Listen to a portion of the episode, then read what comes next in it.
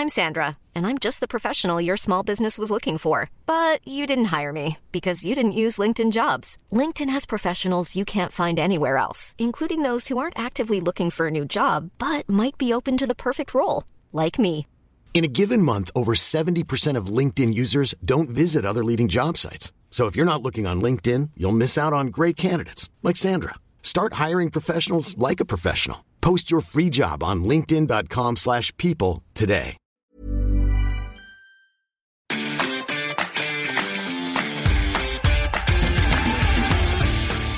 Geistpod, der FC-Podcast des Geistblog Köln.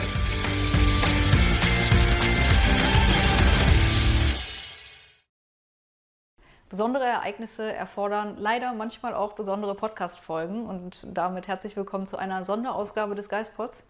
Marc, ähm, ja, wir müssen drüber sprechen, was am Mittwochabend durchgesickert ist. Ja, definitiv. Hätte ich mir ehrlich gesagt nicht erträumen können, dass wir heute hier sitzen und äh, relativ kaputt sind, muss man ja mal ehrlich sagen. Woran liegt das? An den vielen Arbeitsstunden, dem wenigen Schlaf, der auch ähm, uns dann jetzt getroffen hat? Aber wir wollen uns ja nicht beschweren, es geht um den 1. FC Köln, es geht um die Zukunft des 1. FC Kölns. Ja. Deswegen ist mir das eigentlich relativ egal, wie viel wir gerade arbeiten müssen. Mich stört eher, über was wir berichten müssen. Definitiv. Also wir wollen ja auch arbeiten, um euch ganz viele Informationen zu liefern. Ich glaube, wir alle haben gestern da gesessen und erstmal überhaupt nicht gewusst, was äh, gerade passiert. Der 1. FC Köln darf aktuell keine Spieler verpflichten. Ich glaube, das ist das, äh, die Bottomline, wie man so schön sagt. Ähm, Und wo du schon wieder aussprichst, habe ich am ganzen Körper Gänsehaut. Irgendwie ging es mir gestern den ganzen Abend so. Ich habe Ganzkörper Gänsehaut irgendwie, wenn ich darüber nachdenke. und irgendwie ein richtig flaues Gefühl. Ja, absolut. Also Übelkeit, ah, wirklich ist nicht zu beschreiben, was das für Auswirkungen hat. Also wirklich, lass uns mal ganz kurz rekonstruieren. Ähm, wir müssen jetzt quasi nicht diesen gesamten Fall von Jakachuba Potocznik aufarbeiten. Äh, wir werden vielleicht während des Podcasts doch nochmal drüber reden. Wir haben überhaupt keinen Leitfaden, wir haben nichts aufgeschrieben. Ähm, wir haben hier ein Handy vor uns liegen mit den Aussagen nochmal von Christian Keller. Äh, wir haben uns einfach jetzt hier hingesetzt, um darüber zu reden, vielleicht auch, um es irgendwie als Selbsttherapie Ja. irgendwie loszuwerden. Ähm, also, Gestern kam die Meldung, die FIFA hat entschieden, und zwar schon am 1. Februar entschieden, dass der 1. FC Köln bestraft wird für die Verpflichtung von Potocznik aus dem Januar 2022, also Ja. ein Jahr zuvor. Und zwar, weil Potocznik vorher den Vertrag gekündigt hat bei Ljubljana und einen Tag später beim FC unterschrieben hat und die FIFA sieht es als erwiesen an, oder nein, andersrum. Die FIFA sieht es nicht als erwiesen an, dass der erste FC Köln nicht den Spieler angestiftet hat. Genau. Habe ich das richtig ausgedrückt? Also es müsste ganz oben hier bei den Zitaten nochmal stehen, ist, äh, die FIFA-Regeln sind umgekehrte Beweislast. Umgekehrte Beweislast ist das Ja. Stichwort, genau. Und Christian Keller ähm, hat es so ausgedrückt, ähm, dass ja, ähm, Naja, was bedeutet das? Der erste FC Köln muss beweisen, dass er Jaka Potocznik nicht angestiftet hat, ähm, den Vertrag aufzulösen. ja, genau. Und Christian Keller sagt, wir haben ihn nicht angestiftet, aber wie wollen wir etwas beweisen, was wir nicht gemacht haben? Das ist genau das Problem. Weil du kannst ja, ja, jeder versteht es, es ist ja nicht möglich. Das ist so ein ganz, ganz bizarres Beispiel. Äh, Man würde, keine Ahnung, irgendwer würde behaupten, es gibt Steine auf der Welt, mit denen man Tote zurückholen kann. Schönen Gruß an Harry Potter. Und dann behauptet das jemand und er sagt, das ist so lange wahr, bis du mir das Gegenteil bewiesen hast. Dann renne mal bitte durch die ganze Welt und sammle mal alle Steine ein, die es gibt. Und erst dann kannst du mir beweisen, dass das nicht so ist. Das ist doch Wahnsinn. Ja, wenn man jetzt mal ins deutsche Strafrecht irgendwie geht, kannst du ja immer mit einem Alibi Dinge beweisen, die du nicht getan hast. Aber du kannst ja kein Alibi dafür haben, jemanden nicht angestiftet zu haben. Ja, das ist, also so wie ich es jetzt verstehe, muss der FC, der kann ja gar nicht versuchen, genau das zu beweisen, also dass man etwas nicht getan hat. Der FC muss jetzt irgendwie versuchen zu beweisen im Namen vom Spieler und von der Familie, dass die Kündigung rechtens war. Ich glaube, das ist der einzige Weg.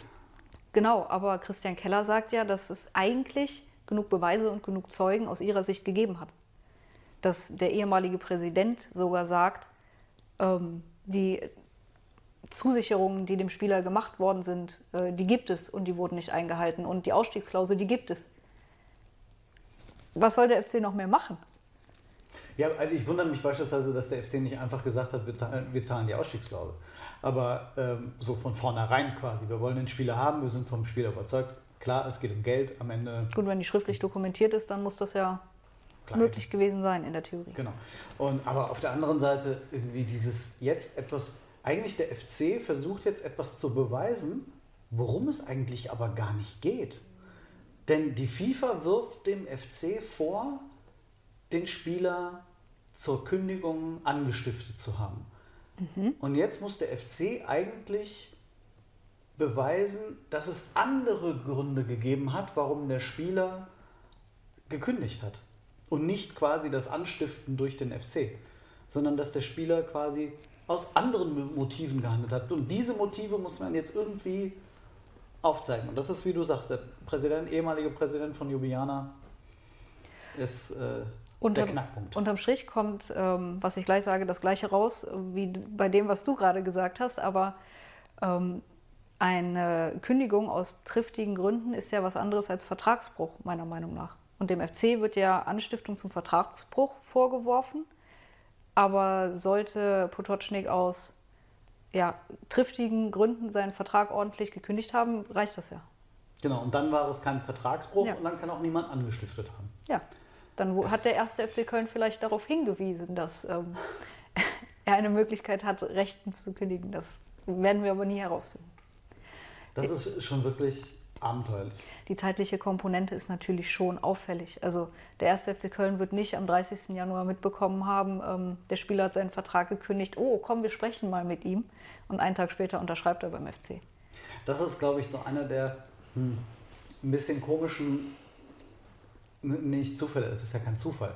Äh, der FC hat auch ganz offen gesagt, wir sind im Dezember 21 an den Spieler herangetreten äh, und man hat versucht auszuloten, ob es eine Transfermöglichkeit gibt. Da hätte ich dann, an dieser Stelle hätte ich dann gedacht, naja, wenn es eine Ausstiegsklausel gibt, dann zieht sie doch einfach. Ja. Ähm, aber das hat der FC dann offensichtlich nicht getan. Dann soll es ja noch dieses ominöse Angebot aus Zagreb gegeben haben in Höhe von 2,5 Millionen Euro, ja. Wo der Spieler allerdings sagt, davon weiß ich nichts, davon habe ich noch nie gehört.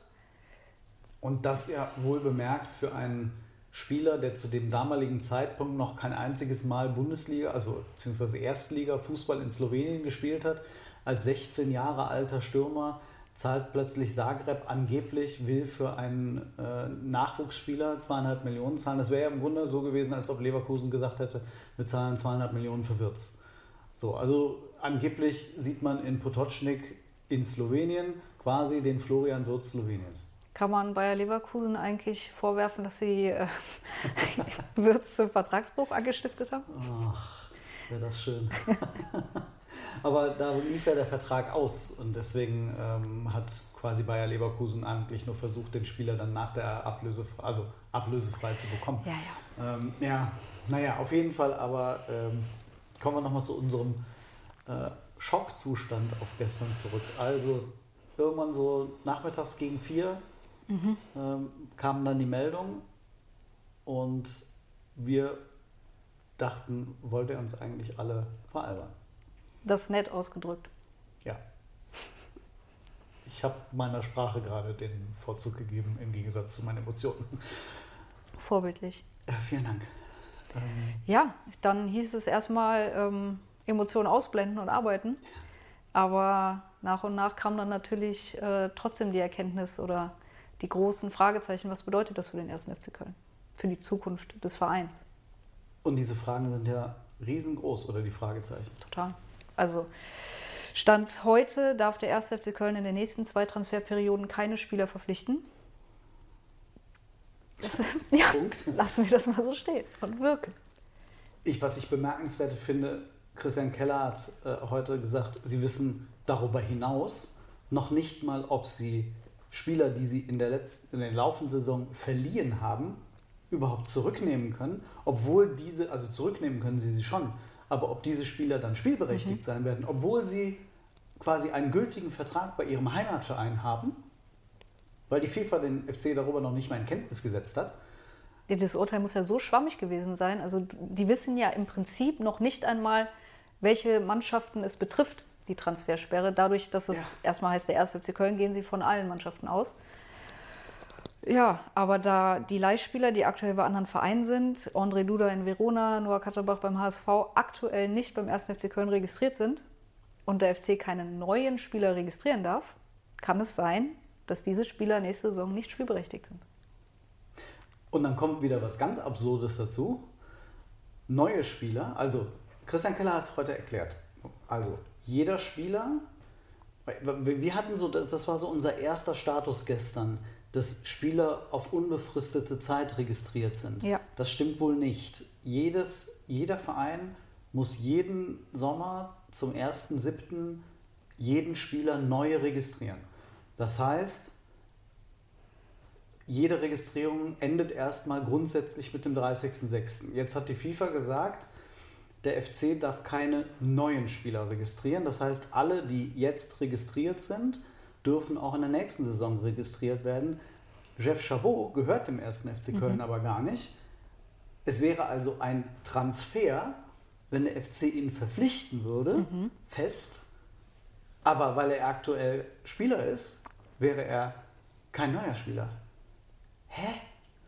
Also die FIFA muss doch in der Lage sein, nach zwei Monaten vom 1. Februar Urteilsver also Urteilsfällung, nee, also ja, Verurteilung bis zum 29. März ein Urteil so schriftlich aufzuarbeiten, dass die Clubs wissen, woran sie sind. Offensichtlich nicht. Okay. Jeff Chabot ist dann einer der wenigen Spieler, den der FC verpflichten wird im Sommer. Ja. Sebastian Andersson, Kingsley Schindler. Der Transfermarkt ist relativ überschaubar gerade für den ersten FC Köln. Das sind genau ähm, fünf Profispieler, deren Verträge auslaufen. Also der, der FC kann quasi aktuell scouten bei sich selbst. Ja. Das ist schon wirklich, das ist so lächerlich. Weil Verträge dürfen ja verlängert werden, das haben wir ja gerade erörtert. Damit, ähm, der FC sagt immer, die Entscheidung liegt bei Jonas Hector und ich glaube, sie drängen ihn auch nicht. Vielleicht sagen ach Jonas, denk doch noch mal drüber nach. Und das ist ja auch eine absurde Situation, dass jetzt plötzlich ähm, Kingsley Schindler längst gesagt wurde, für dich geht es hier in Köln nicht weiter. Und vielleicht geht es ja dann doch weiter, weil der FC einfach irgendjemanden auf der rechten Seite braucht. Und äh, dann könnte Kingsley Schindler sogar sagen, ja, wenn er mich braucht, dann müsste mich aber auch entsprechend bezahlen. Ja. Und dann kann im Grunde diese fünf Spieler können den FC in Anführungsstrichen erpressen. Äh, also, ne? Um Gottes Willen. Ich will niemandem irgendwas unterstellen, ne? aber in der Theorie sind das jetzt die stärksten Verhandlungspositionen, die diese Spieler je hatten. Selbst Sebastian Andersson. Der wird noch wichtig. Der wird noch wichtig. Nicht nur in dieser Saison. Gut, aber Okay. Ja. beruhigen wir uns, wie geht es jetzt weiter? Äh, Der- erste. FC Köln wird in der nächsten Woche Berufung einlegen. Das hat mich schon so ein bisschen überrascht. Ich habe gedacht, das wäre jetzt längst passiert. Mhm. Allerdings hat Christian Keller gesagt, das ist jetzt nicht so leicht, dass man drei Zeilen per E-Mail schreibt und hat damit Berufung eingelegt. Da müssen wahrscheinlich sehr, sehr viele Juristen einmal drüber gucken. Allerdings habe ich schon gedacht, der FC wusste ja von dieser Klage, dass man sich möglicherweise ein bisschen besser darauf vorbereitet, dass dieses Urteil so fallen könnte. Ähm, ja, jetzt wird die Berufung nächste Woche eingelegt und der FC hofft auf eine Suspension. Das heißt, die Strafe wird erstmal ausgesetzt, bis das endgültige Urteil gesprochen wird. Das könnte vier bis sechs Monate dauern und im Idealfall sollte das Urteil bestehen bleiben, könnte der FC zumindest im Sommer für die nächste Saison noch Spieler verpflichten. So, jetzt habe ich ganz kurz den Faden verloren, weil ich über den Begriff Suspension nachgedacht habe. Und ich bin mir auch nicht sicher, ob ich ihn richtig verwendet habe, aber ich glaube, es war Suspension. Suspension, Ja. genau. Ich habe nämlich genau deswegen nochmal angefangen, darüber nachzudenken. Ähm, genau, also der erste Schritt ist jetzt erstmal, ähm, der FC geht zum Kass, erhebt Einspruch gegen dieses Urteil, allerdings eben auf zwei Ebenen. Das eine ist die schnelle Ebene, in der man versucht, das Urteil auszusetzen, bis dann, dann tatsächlich in der zweiten Ebene das Urteil tatsächlich entweder bestätigt oder aufgehoben wurde. Oder vermindert wird. vermindert Ja. wurde, genau. ähm, für den FC-Status jetzt bedeutet, das Urteil ist schon in Kraft. Mhm. Potocznik ist gesperrt für die U19-Halbfinals, die anstehen. Ähm, und der FC hat Stand jetzt nicht die Möglichkeit, für den Sommer Transfers zu tätigen. Ähm, und beim 1. FC Köln muss man jetzt eigentlich mal mit der Aufarbeitung beginnen, wie es sein konnte, dass es dazu kommen konnte. Wir hatten, bevor wir mit Christian Keller gesprochen haben, das Gefühl, dass der FC vielleicht nicht alles getan hat, um dieses Urteil zu verhindern. Ja. Das muss man, glaube ich, sagen, oder? Gut, es lag natürlich auch ein bisschen ähm, an der Berichterstattung zuvor mit Herrn Dollinger, dem Vizepräsident von Ljubljana, der sich medial geäußert hat und gesagt hat, er hatte, war nach Köln gereist zusammen mit dem aktuellen Präsident und Eigentümer des Clubs und hatte eigentlich ein, eine kollegiale Lösung oder eine gütliche Lösung erwartet, sei aber nach 20 Minuten bei Christian Keller aus dem, ich, ich sag's jetzt mal, Büro geflogen und dann hast du natürlich im ersten Moment schon gedacht, okay, also das ist entweder naiv oder arrogant, vielleicht auch beides. Jetzt hat Christian Keller das Ganze mal richtig gestellt, auch sehr deutlich richtig gestellt, mhm. dass das ähm, Gespräch anderthalb Stunden ging, sich die beiden Gesprächspartner hinterher für das tolle Gespräch und die angenehme Atmosphäre bedankt hätten. Schriftlich bedankt? Schriftlich bedankt und der FC hinterher ein Angebot zur gütlichen Einigung unterbreitet hätte. Und Keller hat auch betont, dass dieses Angebot äh, um ein Vielfaches höher war als das, was jetzt Ljubljana tatsächlich von der FIFA zugesprochen bekommt. Also Ljubljana hat von diesem Spruch der FIFA gar nichts. 52.000 Euro. Ein paar 50.000 Euro hinterhergeworfen vom FC und dann kriegen sie, glaube ich, sogar nochmal 50.000 von, von Potocznik selbst. Also sagen wir es mal so, die kriegen unterm Strich einen Hunderter ähm, und das Wort. Das ist jetzt nicht das, was sie sich erhofft hatten. Und so wie es Keller ausgedrückt hat, war es auch mit Abstand nicht das, was der FC geboten hat. Ja. Ähm, man hatte tatsächlich so ein bisschen das Gefühl, dass der FC vielleicht da zu naiv an die Sache herangegangen ist. Äh, Keller hat das versucht zu entkräften. Dazu zur Wahrheit gehört aber auch, wir haben von diesem sich anbahnenden Urteil ja gewusst. Wir haben ja ähm, darüber auch berichtet. Und es war schon im, im Januar klar, dass das irgendwann kommen würde, relativ bald. Und wir haben beim FC gesprochen und mein Eindruck war, dass der FC dachte, ja, ja, das liegt jetzt bei der FIFA, aber da wird sowieso nichts passieren. Vielleicht kriegen wir eine kleine Geldstrafe, aber mit dieser Transfersperre hat niemand gerechnet. Und wenn man dann aber mal in die Regularien guckt, mhm. ist relativ klar, in dem Moment, in dem die FIFA quasi dem Ankläger Recht gibt, ist das Minimum des Strafmaßes, sind diese zwei Transferperioden Sperre. Und da muss ich dann schon mich fragen, hat der FC das zu, auf, die, auf die zu leichte Schulter genommen? Ja, wobei ich von meiner persönlichen Meinung aus sage, ist diese Strafe natürlich absolut unverhältnismäßig. Weil es ist ja auch nicht festgelegt, äh, ob die Strafe gilt, oder es ist unabhängig davon, ob die, dass die Strafe gilt, ob du 35, 15-Jährige äh, irgendwo verpflichtest oder ob du einen 16-Jährigen aus Slowenien holst. Ja, und das unter ähm, ja zumindest aus Ljubljanas Sicht fragwürdigen Umständen. Also der Club in Slowenien scheint nicht alles richtig gemacht zu haben. Nur nee. ist die Frage, ob die FIFA da in irgendeiner Form irgendetwas sich überhaupt durchgelesen hat.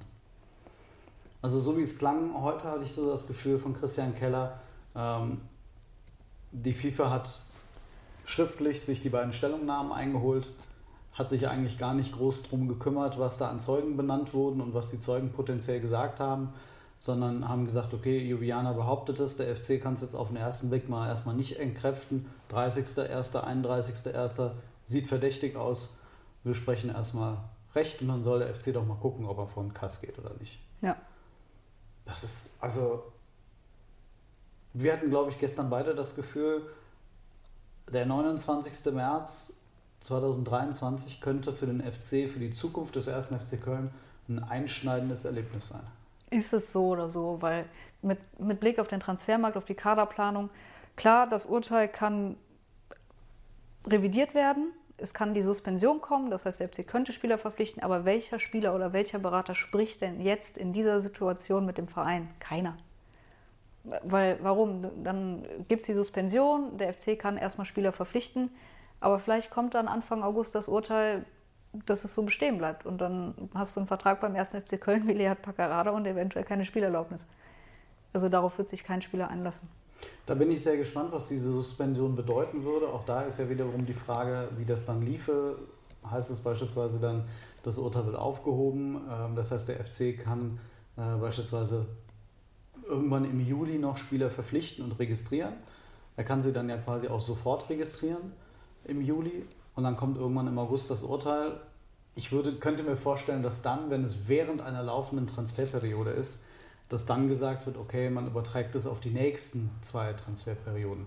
So. Aber auch das ist irgendwie nicht so ganz klar, weil irgendwie, es steht nirgendwo so richtig geschrieben, wie es jetzt weitergeht. Aber das, was du, glaube ich, sagtest, ist das Entscheidende. Der FC hat einfach einen riesigen Image-Schaden mhm. erlitten. So oder so. Und der ist dramatisch. Keiner redet gerade mit dem FC.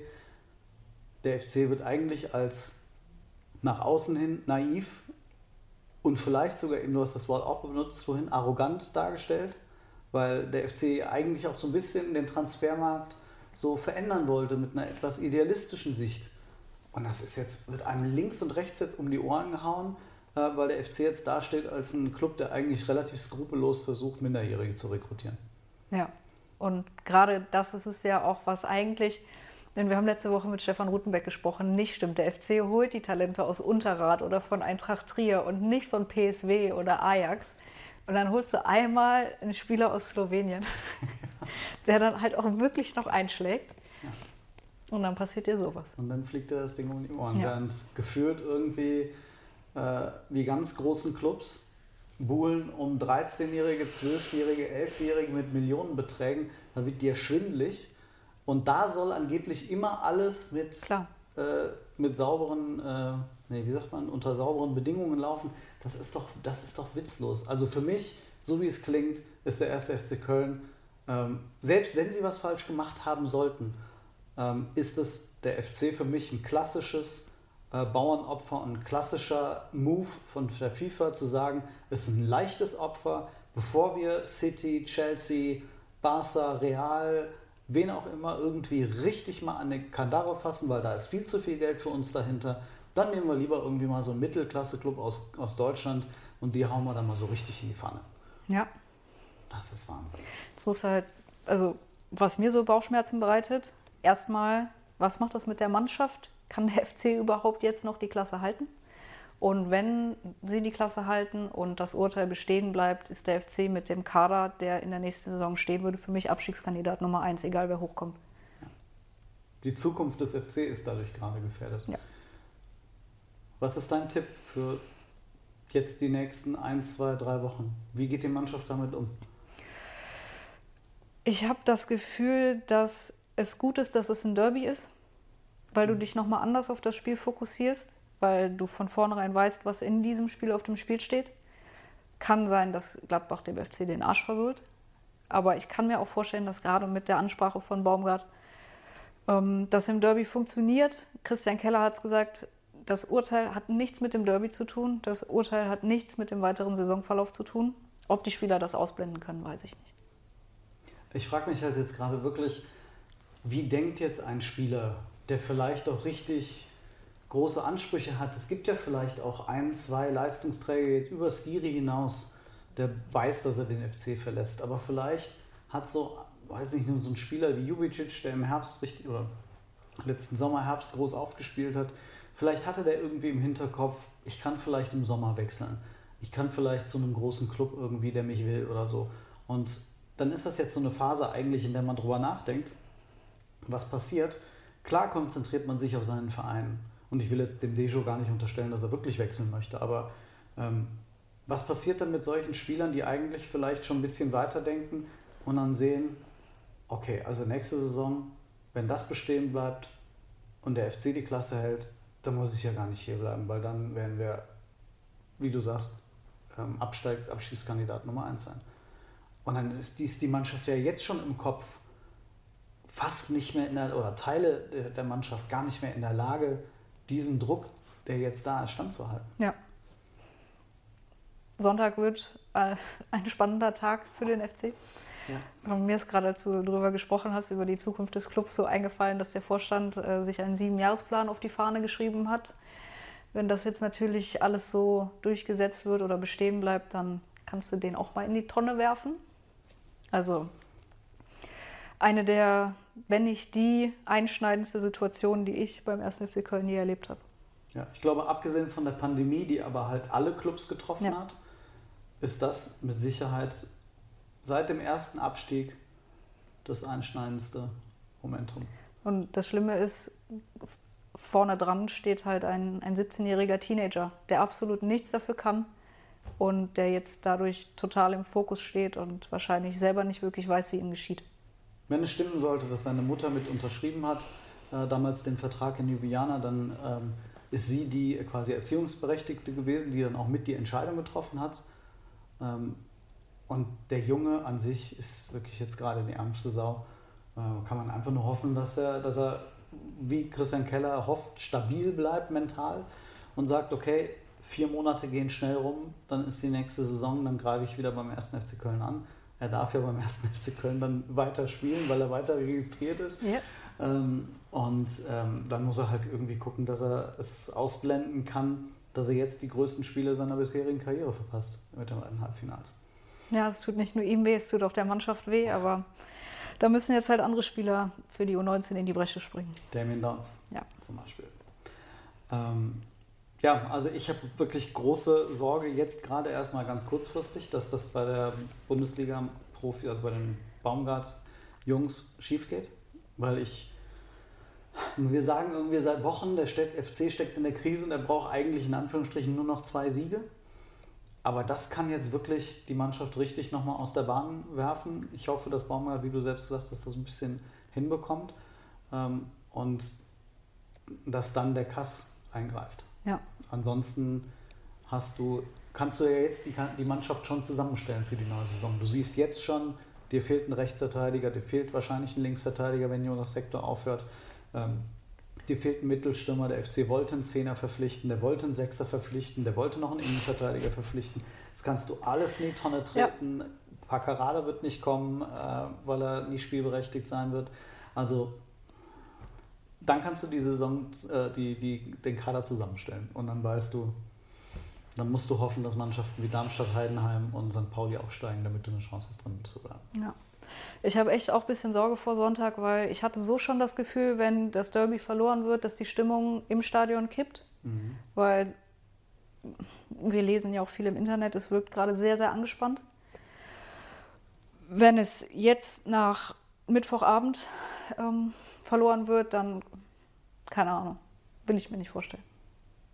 Kann man vielleicht nur darauf hoffen, dass diese Situation jetzt wiederum dazu führt, dass alle nochmals enger zusammenrücken und sagen, wir sind der 1. FC Köln, das lassen wir uns nicht gefallen. Und egal, was die FIFA mit uns versucht, wir werden das mit Abstand Beste daraus machen. Und vielleicht ist dann wiederum genau auch Baumgart der richtige Trainer dafür. Ja. Steffen Baumgart wird morgen auf der PK sprechen. Ja. Heute wollte er sich nicht mehr äußern. Ähm, das Video seht ihr dann natürlich auch wieder bei uns hinterher. Und wir berichten. Ja, wir berichten. Ähm, wir hatten irgendwie gedacht, dass wir in den nächsten Tagen sehr viel über das Sportliche berichten. Wir hatten sogar ein paar schöne Themen vorbereitet. Die können wir jetzt alle in den Papierkorb werfen. Wir wollten euch sogar nennen, Spieler nennen, die der FC zuletzt beobachtet hat. Da die jetzt nicht mehr kommen, ist das leider irrelevant geworden. Das ist, das ist wirklich. Ja, wird noch interessant die ja. nächsten Tage. Also wenn es irgendwie weitere Fragen gibt, die wir ähm, beantworten müssen, dann werden wir das natürlich tun. Wenn ihr Fragen habt, die wir unbedingt beantworten sollen, weil ihr sie euch die ganze Zeit stellt, dann kommentiert, sei es bei YouTube, sei es bei, äh, bei uns im Artikel ähm, oder schickt uns ähm, wie gewohnt entsprechende E-Mails. Ähm, wenn ihr irgendwas loswerden wollt, wir haben ja jetzt den Gästeblog, mit dem wir eure Meinungen auch regelmäßig abbilden. Da werden wir nächste Woche auf jeden Fall auch wieder danach fragen. Und dann müssen wir erstmal abwarten, ähm, was da tatsächlich dann kommt. Eine Sache allerdings würde ich tatsächlich nochmal dich fragen, weil ich mich gewundert habe, jetzt ist das Ganze 24 Stunden her. Wir zeichnen das Ganze äh, gegen äh, vier, halb fünf an diesem Donnerstag auf. Ähm, wo ist der Vorstand? Gute Frage. Ich habe noch keine einzige Äußerung vom Vorstand gehört. Das finde ich wirklich bemerkenswert. Ähm, Christian Keller hat sich gestellt. Der im Januar noch nicht äh, gearbeitet hat beim SFC Köln offiziell. Da muss man ja auch sagen, NLZ wurde geführt von Matthias Heidrich damals. Nicht mehr da. Und von Carsten Schiel, jetzt in einer anderen Position. Ähm, Geschäftsführer war Alexander Werle, zusammen mit dem gerade für ein paar Tage im Amt äh, installierten Philipp Thüraff. Mhm. Ähm, und sportlicher Leiter waren interimsweise Jörg Jakobs und äh, Thomas Kessler. Und der Vorstand schweigt. Finde ich wieder mal, sagen wir nicht böse, bemerkenswert. Schwach. Ja, ich will jetzt auch schweigen. Okay. Dann sagst du Tschüss. Tschüss. Tschüss.